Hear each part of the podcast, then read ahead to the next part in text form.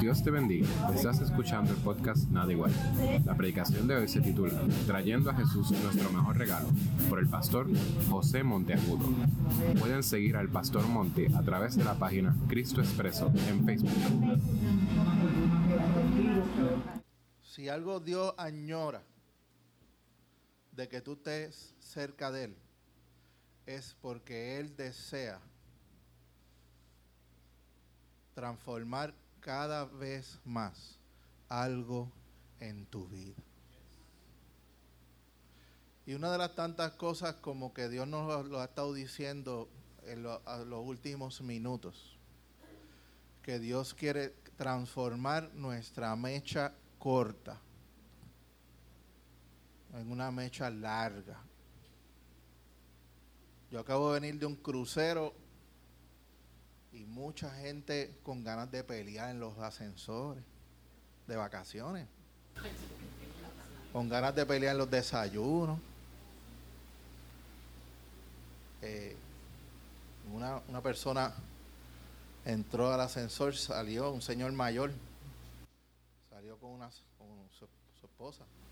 Y los dos jóvenes que estaban adentro, que yo me quedé solo con ellos, ¿qué le pasa al viejo ese que me estaba mirando mal? Me conoce él a mí para yo. Le rompo esa cara seguida. Por eso Jesús decía, mi pasos doy. En bajos dejo, mi pasos doy. No como el mundo la da, yo la doy. Y como Dios le da paz a usted si usted tiene la mecha corta, cuando usted está en su presencia. Dios tiene en su naturaleza el poder producir en usted el que usted experimente una paz que usted no la puede razonar, pero la siente. Qué lindo. Usted necesita esa paz. Y por eso siempre que usted pueda, ponga en sus planes sacar tiempo para ir a la casa de Dios venga a oír la palabra de Dios que tiene un poder creador en su vida. Y cuando digo creativo significa que de la nada Dios produce en usted que usted sea feliz. Dios produce en usted que usted tenga paz. Dios produce en usted que usted sea paciente. Dios produce en usted que usted aprenda a perdonar. Dios produce en usted que usted sea misericordioso y Dios le enseña a ver a usted la provisión de Dios en su escasez. Qué bueno, ¿verdad? Qué lindo, aleluya. Señor. Le invito a abrir su Biblia en Romanos 12. Romanos 12, solamente voy a tocar dos versículos, el 1 y el 2. Para los que no lo saben, Romanos está después de Hechos. Mateo, Marcos, Lucas, Juan, Hechos, Romanos. Una de las cartas escritas por Pablo a una iglesia en Roma.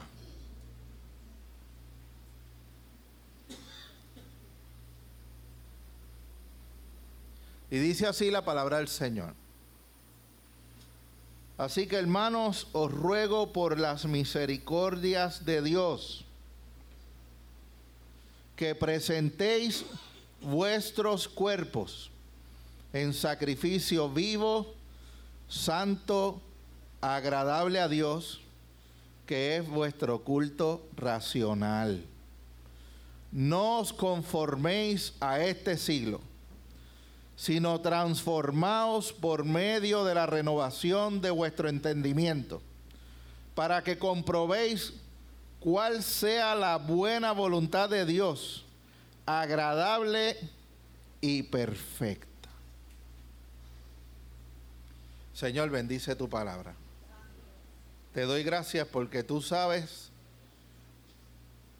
qué necesitamos. Ayúdame. Bendice lo que ya tú me diste. Y aún más, añade unción y de nuevo a tu palabra. En el nombre de Jesús. Amén. Una de las cosas que más a mí me molestaban era bañarme con agua fría. Tú sabes lo que tú tienes el calentador, que el calentador se dañe y tú te bañes con agua fría. Y yo venía arrastrando eso hasta un día que estando en la casa del Señor, uno de, nuestros hermanos aquí en la iglesia fueron de misioneros a un país pobre, donde no tienen agua y se bañaban o usaban abastecimiento de agua cuando llovía. Y esa hermanita en el amor de Dios nos enseñó, hermano, cuando le salga agua por su grifo, dele gracias a Dios.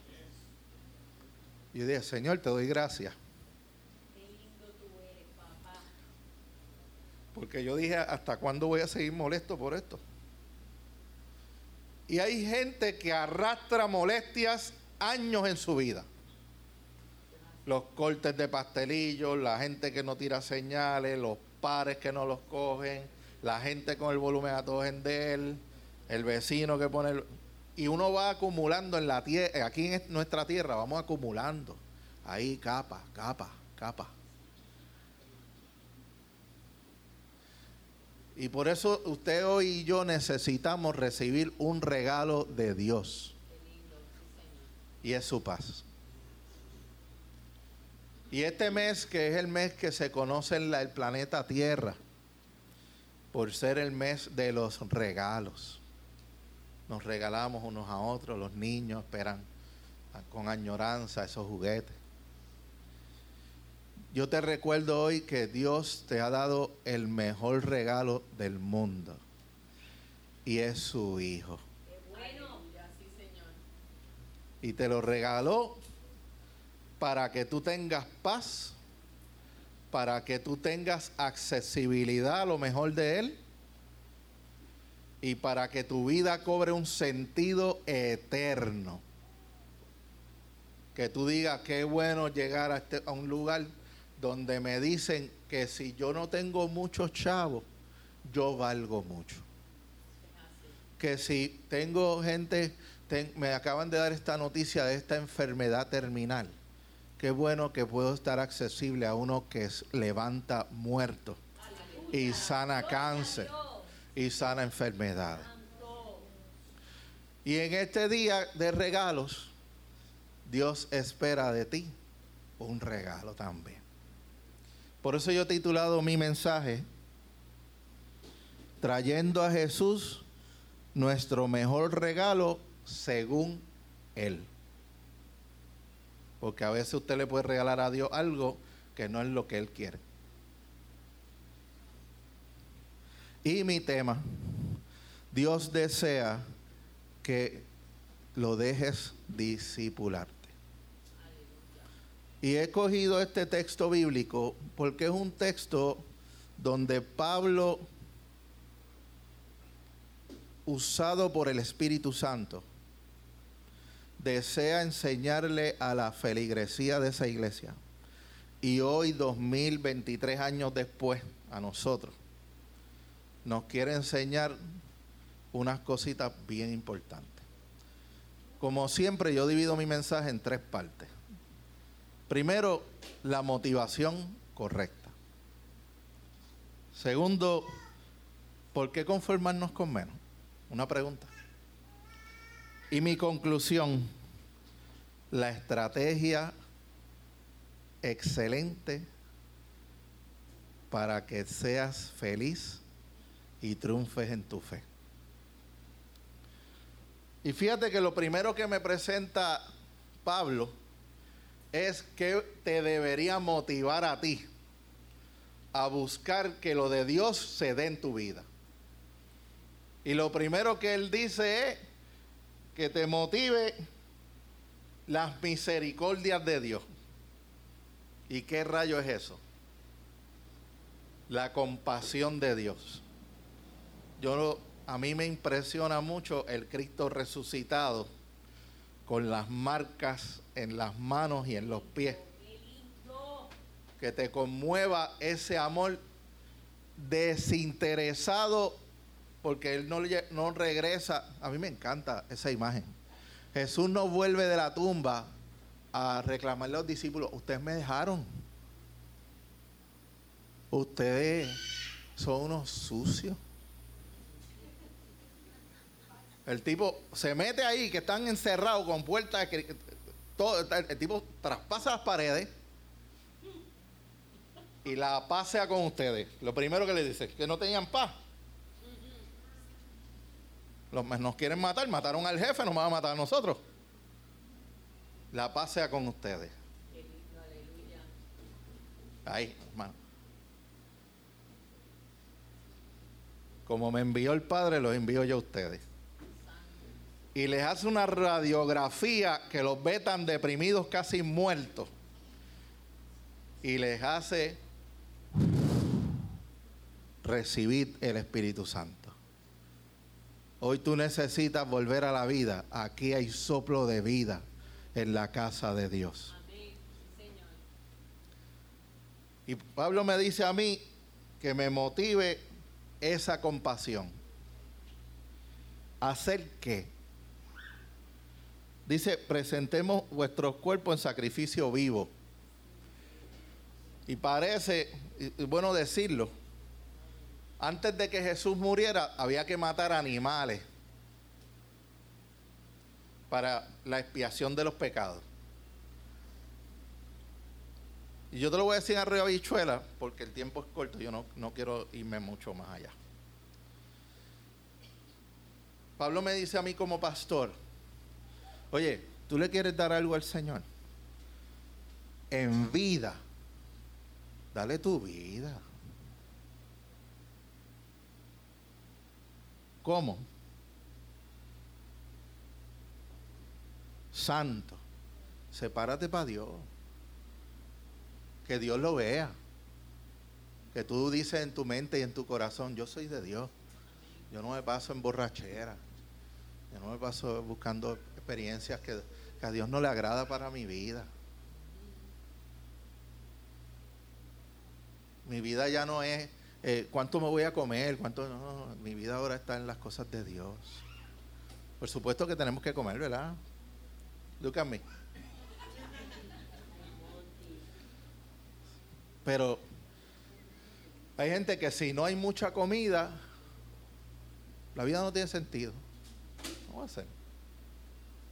Por eso Jesús le dijo a Satanás, papi, no solo de pan vivir al hombre, sino lo que sale de la boca.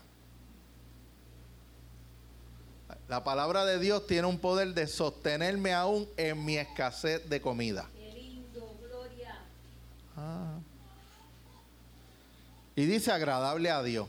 Yo busqué esa palabra en el texto original y es viviendo dando gracias. Que tú vivas dando gracias. Para Dios eso es un sacrificio vivo. Y no sé para ti, pero para mí, antes, y aún tengo que seguir disciplinándome a siempre dar gracias. Porque a veces damos gracias por lo que pedimos, ¿verdad? Ah, te lo pagué, gracias.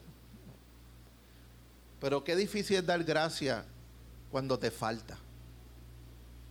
Qué difícil es dar gracias aún porque no te dieron lo que tú pediste. ¿Cuánto le pasa cuando van a los servicarros de los Wendy y los Kentucky?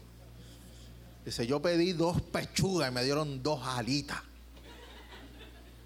El Señor está hablando. hablando aquí, yo siento a Dios. Yo tengo un primo en Cuba que se levanta a las 4 de la mañana para que a las 5 de la tarde, después de la fila, le den un muslo.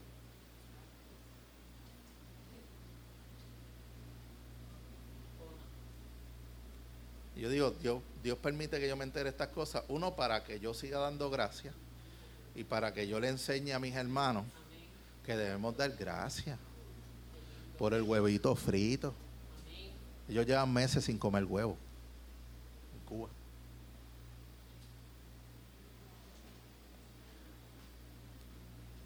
Y dice Pablo que es vuestro culto racional. Cuando yo me convertí, yo siempre tenía los pelos parados. Y estaba como que, wow, esto es. Me metieron un petardo en el you know where. Pero hubo un día que no se me paraban los pelos. Llegaron, llegó el día que yo como que se me fue el feeling. Ah". Así que cuando yo oí ese texto, ah, es decir, que se supone que yo razone mi adoración. Ah, gloria a Dios por eso. Y empecé a entender algo que te lo voy a revelar hoy. Usted y yo somos los únicos seres del planeta Tierra que tenemos un espíritu que podemos razonar las cosas. Eso se llama ser creado a la imagen de Dios. Y usted y yo podemos decidir estar aquí o estar en la playa, o estar aquí o estar en el cine, o estar aquí o estar en la cama. Pero si usted se levantó y llegó a este lugar, hoy Dios le dice a usted, me agrada que me planifiques en tu vida. Me agrada que me planifique que a pesar de que te está yendo mal, me estés buscando. A Dios le agrada que usted planifique sacar tiempo para Él. Porque eso es adoración, de verdad. Y el culto debería ser racional en tu vida. Me levanté, Señor, gracias. Estoy dormido, pero qué bueno darte gracias. No se me paran los pelos hace tiempo, pero qué bueno que no se me tienen que parar. Y cuando usted piensa hacer eso en su vida secreta, porque nadie sabe lo que usted piensa sino Dios. ¿Cuánto da gracias a Dios por eso? Oye, es una revelación grande, ¿sabe? Nadie sabe lo que tú piensas, solo Dios. Pero qué bueno que cuando tú piensas, yo voy a ver esto porque a Dios le agrada. Yo no voy a ver esto porque a Dios no le agrada. Yo voy a hacer esto porque a Dios le agrada. Yo no voy a hacer esto esa lucha que usted piensa, que usted tiene en la mente, eso usted está adorando a Dios con esos pensamientos. Y el culto debe ser racional. Aleluya. Señor. Como la decisión de ser un cristiano es racional. Yo decido ser cristiano no por tanto los beneficios que yo reciba, sino porque es la decisión correcta. Yo decido hacer la voluntad de Dios en mi vida porque yo sé que Él va a cumplir su propósito en mí. Y después, para terminar, Pablo me dice, no conforméis a este siglo. Que por eso es que yo le puse, ¿por qué conformarme con menos? ¿Cómo vive el mundo que vivimos?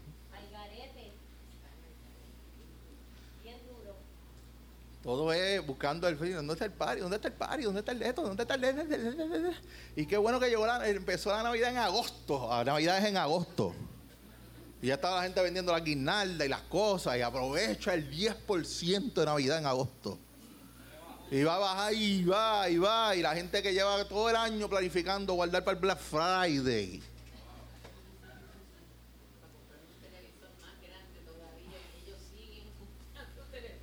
En el mundo capitalista que vivimos, nosotros tenemos una presión psicológica dentro de la publicidad, que en eso Cristal y yo sabemos porque nos dedicamos a vender publicidad.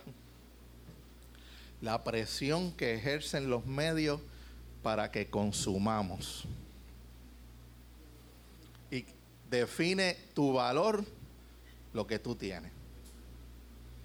Pero Dios te dice esta mañana que tú vales por quien tú eres y no por lo que tú tienes.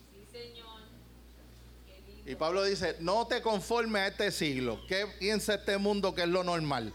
Ah, tener esto, tener, este, tener el, el pari, ¿dónde el pari? ¿Dónde el esto? ¿Y dónde la.? No, yo me acuerdo cuando, cuando yo era adolescente que sin querer hay adultos que todavía siguen siendo adolescentes eternos. Ay, que estoy más aburrido. Ya estoy cansado de los mismos canales.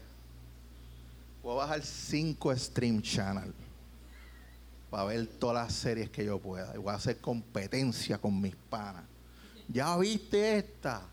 Yo tuve un weekend sin dormir ahí al lado de la bacineta con la tableta. Y le di pausa y me limpié. Aleluya.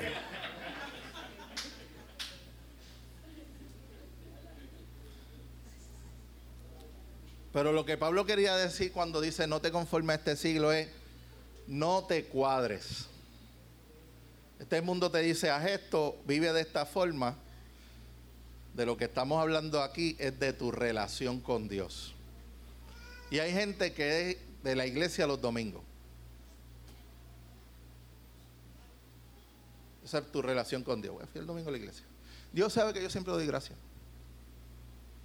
Dios quiere más de ti porque se dio completo en la cruz.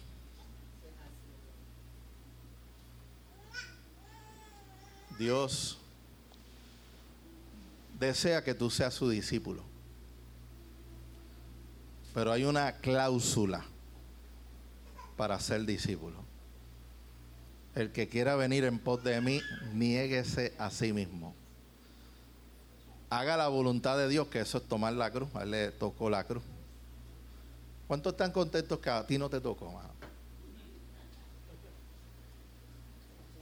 A ver, ¿cuál, qué, Dios quiere que yo haga? Que yo tenga paz con Él para que yo le dé paz al vecino.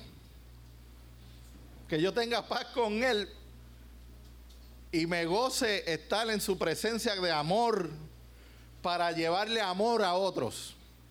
Yo me encontré con gente en el, en el crucero que eran de otras iglesias que yo fui.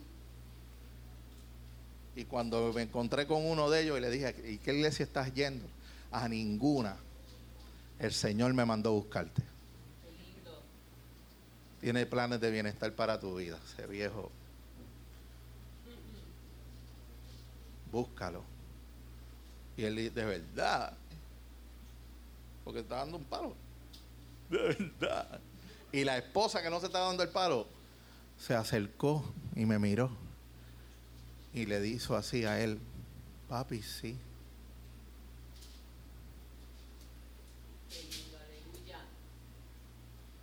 Yo le doy gracias a Dios por las parejas que están aquí hoy. Porque tú nunca sabes cuándo tú vas a ser quien va a sostener tu hogar en la fe, porque tu media naranja te media bobota. Pero si cayera uno, el otro le levantará. Gracias al Señor. Y hay uno que puede tambalear en su fe, pero el otro puede sostener en fe al otro. Y termino con esto. Dice, no te conformes a este siglo, sino transformaos por medio de la renovación de vuestro entendimiento. Fíjate qué interesante que Pablo, siendo judío, en ningún momento le dijo el corazón que para el judío lo más importante era el corazón.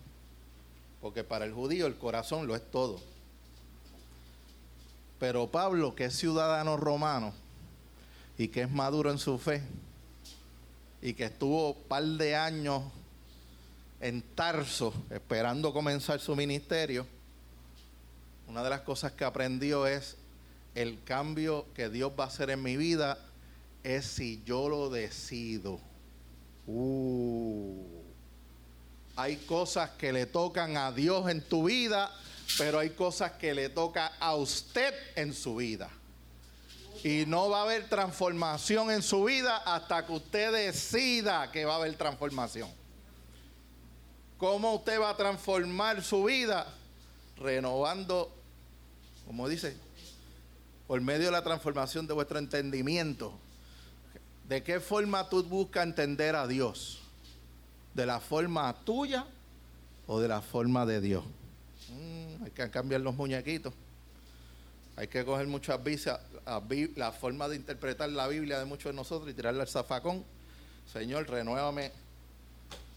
¿Qué yo tengo que hacer? Mira, tienes que amar a tu vecino. Tienes que amar a tu esposa en la escasez. A tu esposo en la escasez. Tienes que amar a tus hijos Tienes que ser más afectivo. Ah, es que a mí no me criaron así. Tú tienes el poder porque yo estoy contigo. Tú y yo podemos hacer cambios en tu vida, en tu casa, tu vecindario, en tu trabajo, donde quiera que tú vayas, yo voy contigo. Y tú y Dios pueden hacer la diferencia. Y con esto te voy a dejar. Siempre a mí me surge de parte de la, cuando yo estoy oyendo un sermón,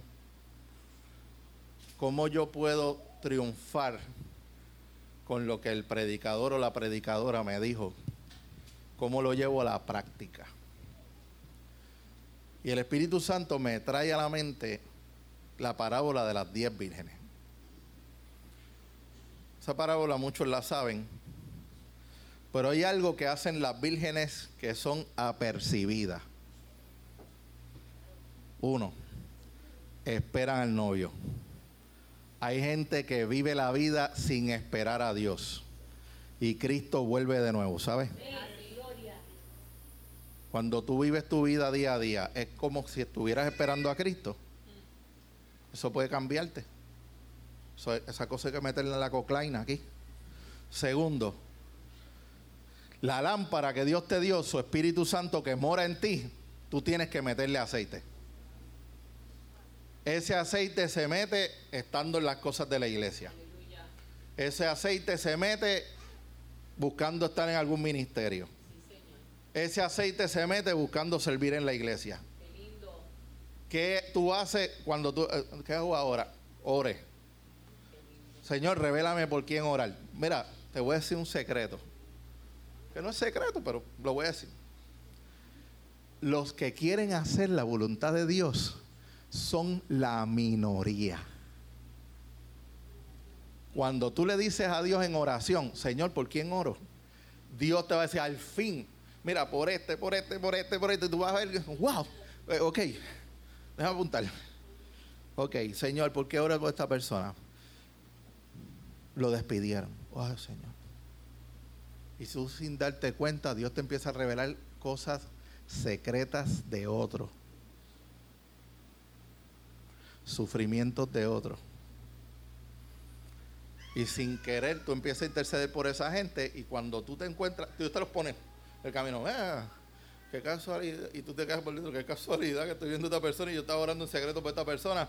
Mire, ¿cómo tú estás? Ah, estoy mal. Qué bueno que tú le vas a decir, tú no estás mal Dios está contigo. Dios me está poniendo a orar por ti en secreto. Ah, papi, eso, eso es caviar. Y tú puedes ver cómo la gente, sus rostros son transformados. Eh, wow, alguien se acuerda de mí. Si tú estás en la mente de Dios. Si algo Dios quiere que tú te lleves hoy de su casa, es que tú estás en su memoria y que no se ha olvidado de ninguna de tus oraciones de ninguna. Y lo otro que hacen esas mujeres, que no lo hicieron, pero yo lo voy a decir hoy, eso fue un blooper, pero Jesús sabe por qué lo metió ahí.